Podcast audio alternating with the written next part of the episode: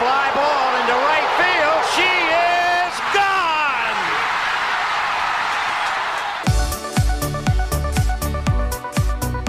我是爱运动的子路，跟你一起聊聊运动赛事，聊聊中华职棒中心兄弟象。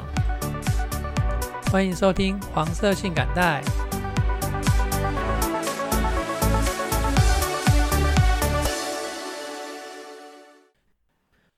欢迎来到黄色性感带，我是子路。中华职棒上周有两个比赛之余的花边新闻，那我们先来聊一下这两个花边不是新闻的事件。好，首先是呃统一狮队的古林投手，哎，统一狮队的投手古林瑞阳。首先是统一狮队的先发投手古林瑞阳，上周五呢，呃五月二十号对上中信兄弟的这场比赛，他投了四点二局就丢了四分，最后输了这场比赛哈。那就有球迷留言指控古林瑞阳拿了不该拿的东西，四分都是自己搞的，哪有什么状况太差？那面对球迷这样子的留言，古林马上就回应了。除了古林回应之外，呃，球团他也马上就回应了，然后球迷马上就道歉了。这就说明了这个球迷只是乱讲话，他没有证据，不理性。我们球迷看球啊，不要看到理智线断裂啦。嗯，其实我自己在看球的当下也会呃太过激动，可是呢，球赛结束之后啊，自己再静静的想一下这场比赛，那时候心情就冷静下来了，你就不会用太过激动的情绪去想那个球赛里面的事情。那在球员表现的当下，啊你都会很生气的说啊，这球员怎么那么烂呢？投不好啊，或者是打不好啊，或者是教练怎么那么烂啊？怎么下这种战术什么的？啊？那就是在当下的激动的情绪而已。我也是激动派的哦，我当下其实也都会有一些过激的情绪，所以，嗯，我看球的时候我就不太喜欢发言，因为因为会有太激动的情绪跟言语哦，所以还是自己静静的看球，比较不会伤害到大家。那台湾是一个呃言论很自由啊，网络也很自由的一个国家，大家都可以很自由的讲出你想讲的话。但是，请你记得，你要心平气和的时候再去讲这些东西。我想心平气和下来的时候，你就不会讲出那些不理性的话了啦。哦，这是我自己的看法。好，那第二个花边不是新闻呢？五月二十一日，中信兄弟跟味全龙队的比赛。味全龙队的总教练叶军章，他在第四局的时候上来球场上抗议，说向魔力可能使用违法的物质来增加他投球的转速等等的之类的哈。那所以呢，主审他们就有上来做检查，那检查的结果呃是 OK 的，并没有看到任何不正当不正当的物质出现在球上。那叶总表示。他说的是球帽上或者是在身上有什么黑色的物质，但是裁判只检查球。我想总教练提出这样的抗议绝对是 OK 的，那是总教练的权利。但是裁判要怎么检查，那又是裁判的事情。总教练对于裁判检查的内容，如果质疑的话，应该可以在领队上面、领队会议上面再提出来，要求裁判去做改进嘛？我觉得你你们魏全龙队对于裁判这样子的检查觉得不适当，觉得不足够的话，那你们可以在领队会议里面提出来。因为叶总在赛后又说了，他们在乎白色，我在乎的是黑色，大家自己去判断。好，这就是你的质疑嘛？就是像我前面讲的，你们可以再去向联盟去提出这个改善。但是你要大家自己去判断，你指的是球迷大家自己去判断吗？球迷要怎么判断？要判断什么东西？你们专业的在球场上专业的人员都没办法。哎，呃，那个叶总也要提出他没有证据哦。好，然后你们在球场上专业的这些教练、球员都没办法判断的，那叫球迷怎么判断？更扯的是哈，更扯的是哈，某个媒体他使用的新闻标题。向魔力使用外部物质？问号，各队都有发现。哎，这什么鬼啊？各队都有发现，代表各队都都说向魔力有使用外部物质。那你们有发现，为什么不检举？检举当下来检查啊！你这种呃类似放话、类似口水的新闻，你做出来有什么用？这只是说明了你的新闻品质品质有多低落嘛。台湾的社会不缺乏口水啊，你们有任何的质疑都可以要求裁判做检查，裁判检查不够，你们也可以再进一步的要求裁判去做更进一步的检查，这都是呃有规则有路可以走的嘛。按照规则这样走下去才有用啊！你们放这些口水进来一点用处都没有，不要把这些事情演变为口水战，好吗？那进入我们本周 highlight 的体育新闻，本周要 highlight 的体育新闻只有两条。来，第一个是法国网球公开赛礼拜一开打啦，我们的小将曾俊欣哦，他上周在会外赛连胜三场，收下二十五分的积分晋级会内赛哦。他在获胜之后说。第一次参加成人法网就进入到会内赛，真的是非常的高兴。红土一直以来都是我非常喜欢的场地，尤其是法网现场的气氛，让我总是充满了许多能量。虽然在赛前身体上有感觉到一点不舒服，但我总是能告诉我自己，这是我最擅长的场地，也是一个非常好的机会。我一定要咬住牙关，把握住，打进会内赛。好，那他真的被他打进会内赛了。会内赛首轮对手呢是葡萄牙的 Salsa，三十三岁，世界排名七十九名。上周刚在两百五十等级的 ATP 巡回赛，这场巡回赛总奖金是五十九万七千九百欧元。在这场巡回赛拿到单打的亚军，算是近况相当火热的一个对手哈。那我们的曾俊欣呢，二十岁，世界排名一百一十名，近况也是很好。比赛这种东西，就是上了场才会知道。前面的赛事你打的再怎么好，都只是参考的成绩而已。那这场对决预计在台湾时间的礼拜二开打，敬请期待哈。再来，另外一位选手许玉修，上周也有打出好成绩哦。他是在 ITF 的巡回赛 M 二五等级的莫纳斯提尔站，他打进了单打四强，还有双打夺冠，可以往更高层级的 ATP 挑战赛前进的啦。再来是羽球的泰国公开赛。戴志颖在这次掌握住了胜利，抱走了冠军杯哈。其他的选手方面呢，就是林洋配最八最佳的八强。这些羽球选手接下来行程是六月十号到十二号参加等级五百的印尼名人赛。那我在这边看到的资料是，除了戴志颖之外呢，其他选手都会参加。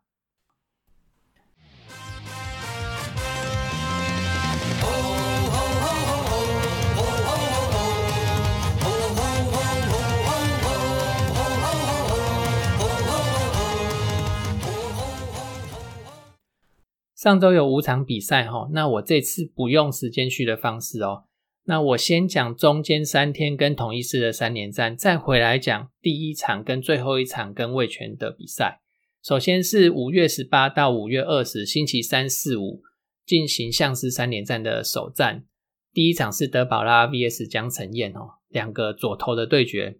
我们前三局挤不出一支安打来哦，一直到四局上半，守卫打者微尘还才安打上垒。接着二棒的姜坤宇还有许基宏跟上来了，也各一支安打，就先拿到一分。下一棒的詹子贤，整个把球咬的扎实啊，但是球直接飞进三垒手的手套，就这样丧失掉一个大局的机会啊，运气不佳。还好啦，狮队的二游之间有默契的瑕疵，让我们拿到第二分，二比零领先。但是狮队的反攻马上也就也就来了哈。前五局也只有从宝拉手上打出两支安打哦，但是到了六局下呢，其实也没有很多支安打，但是运气又是特佳。六局下邱志成打成往投手方向而去的一个球，宝拉没有接到，反而形成了内安打。其实我看岳东华的守卫哦，他就守在大概接近那个位置了。如果宝拉不要碰的话，有机会是岳东华接杀再传一垒放他出去哈。啊，不管怎么样，事情就演变成那个邱志成他就上一垒了。更扯的是，接下来的承接线，宝拉塞了一个内角直球给他哦，还可以被他碰到，形成反方向的飞球，而且落点极佳啊，就在那个边线旁，变成二垒安打。对比刚刚詹子贤的强劲飞球，球运怎么那么差，让人想哭哦。统一这样子，呃，两支都不算是标准的安打的球，就这样子追回了一分。你看人家得分真的是多顺利啊！八局下半，然后九局下半，统一再各得一分。尤其是九局下半高宇杰那个内野的飞球漏接啊，让统一开启了反攻的一扇门哈。二比三，最后统一就逆转赢球了。全场我们五支安打而已，统一师的投手九局投完一个四坏球也没有，然后也没有发生严重的失误。我刚刚说球运不好，那其实这一场球赛，呃，我们只有打五支安打，五支安打也真的很难赢了哈。好，隔天二连战的第二场，泰迪对战胡志伟。前一天五支安打怎么赢？这一天两支安打怎么赢呢？而且还发生了三次的失误哦，失误都比安打还要多哦。我们七局打完只有一支安打，零比二落后两分，没关系，两分而已。胡志伟已经投了近百球了，下一局如果换投手，变数就来了，机会就会出现哦。我心里面是这样想的啊，谁知道七局下呢？统一第一个上来的陈重廷，他就造成岳东华煮粥，这锅粥还一直加水加米进去，投手换成廖宇中之后也一起煮，越煮越大锅，统一就吃了五分的大局，而变成零比七了啊！这个气势转换之下呢，我们要怎么赢球？那就像是阿廖阿拉对锤盖梅斗问，不可能啦！好，那接着五月二十礼拜五三连战的最终战。吴泽源跟古林的的竞争，小泽源延续了前一次先发的好状况哈，非常具有水准的控球。虽然平均球速少了古林将近十公里，但我就是投在你打不好的位置，寥寥几颗四头球，四队的打者也都没有办法掌握好哈。啊，我们的打线嘞，比田阳场好太多了啊！前三局都有攻势，但是又陷入关键安打打不出来的问题，让人还是有点紧张。一直到五局下半，那个威城安打得分之后呢，这支安打总算是化解了球队的那个无形压力。许基宏再补上一支刚好过强的轰 run，四比零领先，压力总算是释放了哈。到六局上再拿四分，中场十比一，总算拿到本周的第一胜。本周保底的洋将全败啦。小泽源这时候挺身而出哈，七局四安零失分。今年要二十八岁了，应该不会像年轻人大好大坏。期待小泽源稳定的输出。这场球赛之后呢，许基勇他有提到哈，有一个非常重要的人，Key Man 王振顺他归队了。今年球队的气氛大使哈，也是一个很重要的角色。再来是文杰受伤哦，因为前一场比赛我们零比二只落后两分，七局下文杰扑下去，看看有没有办法接杀。呃，这个球勉强的啦，因为球有点距离哈，那扑下去就造成了这个肩膀的不适哈，希望没有大碍才好了哈。另外就是这两场球，我们用了六个不同的外野手哦，可见得我们的外手深度有多够哈。好，那接下来的时间来讲星期一跟星期六对卫权的比赛，这两站放在一起讲，因为这两站实在太像了。相似度达到八成以上哦，这是我的感觉哦。两站的先发投手分别是凯文对廖任磊，还有向魔力对林子玉。两站我们的打者都打得到对方的球哦，频频的打出安打，但是就是得不了分。安打总是没有办法连贯下去，就只能得到零星的分数。那对手魏全龙呢？他是一步一步的进逼啊，然后超前领先。星期一那一场的八局下，蔡奇哲在二比五的时候上场，对手安打触及四坏三振安打安打，一举拿下了三分。三分之后，我们教练团才上场换头，比数已经被拉到二比八了。教练团这时候才上来。然后呢，这场蔡奇哲的球速比去年的他大概掉了十公里左右。隔天，蔡奇哲又下二军了。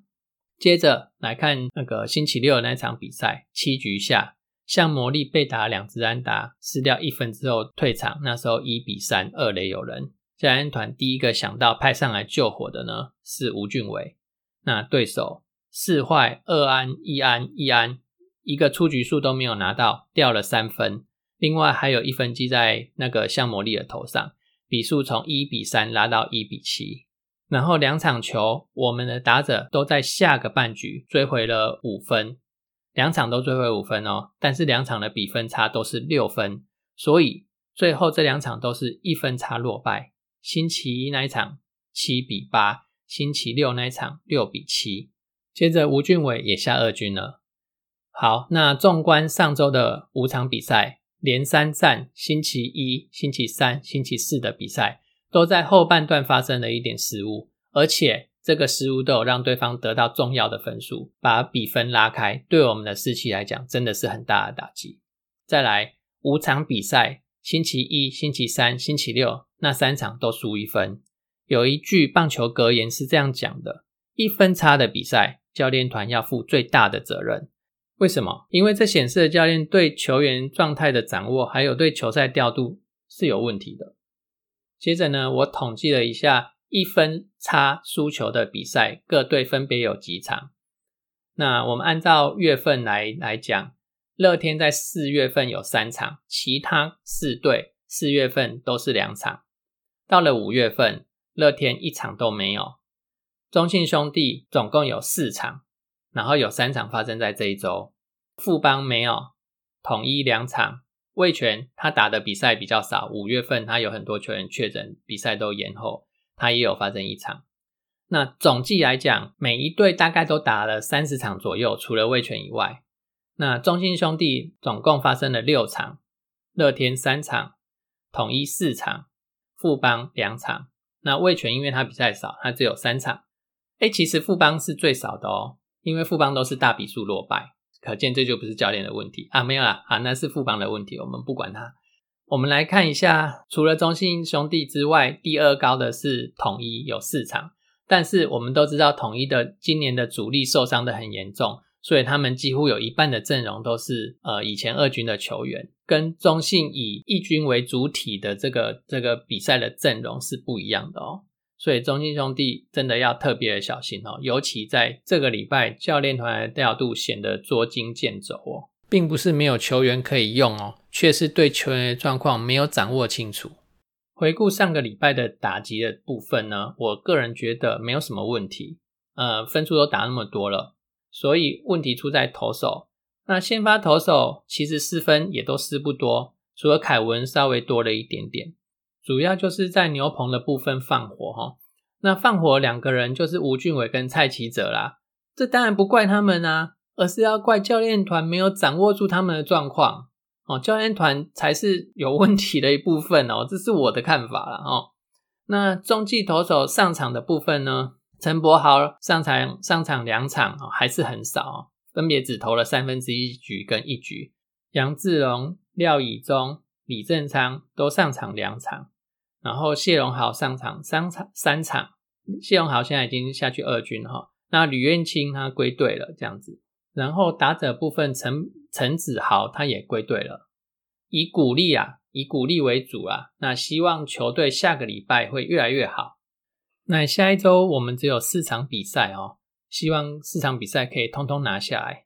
首先是星期二跟星期三对战，上周跟中信兄弟一样，都是一胜四败的乐天桃园。接着呢，星期六跟星期天分别出战这个富邦跟味全。那下个礼拜都是中信兄弟的主场啊，球迷可以进场为中信兄弟加油。今天的节目就进行到这边。对我们节目有任何的关心，有任何的批评指教，都欢迎告诉我们哦。谢谢你，再见。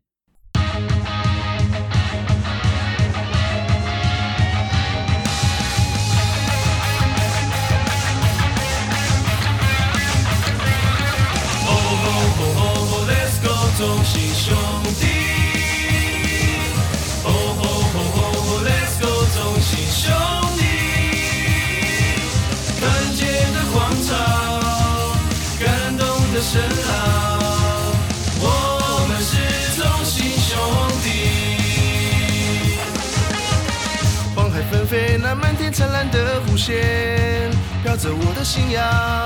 十年一个，动物们结束了排队，用我顽固倔强，浑身圆圈，我引以为傲的团结。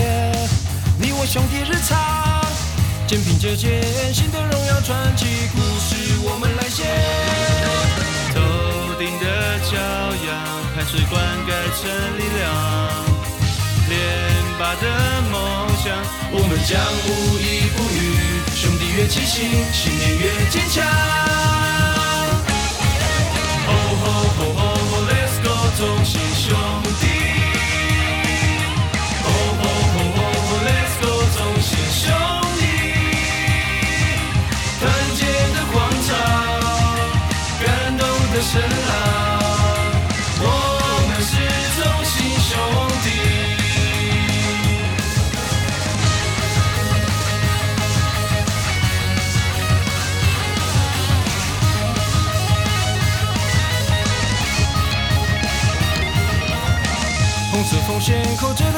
的执念，不退让的坚决。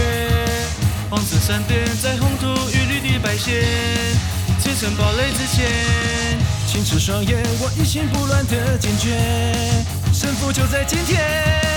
一起炸裂，抬头望向远方，高举双手万岁。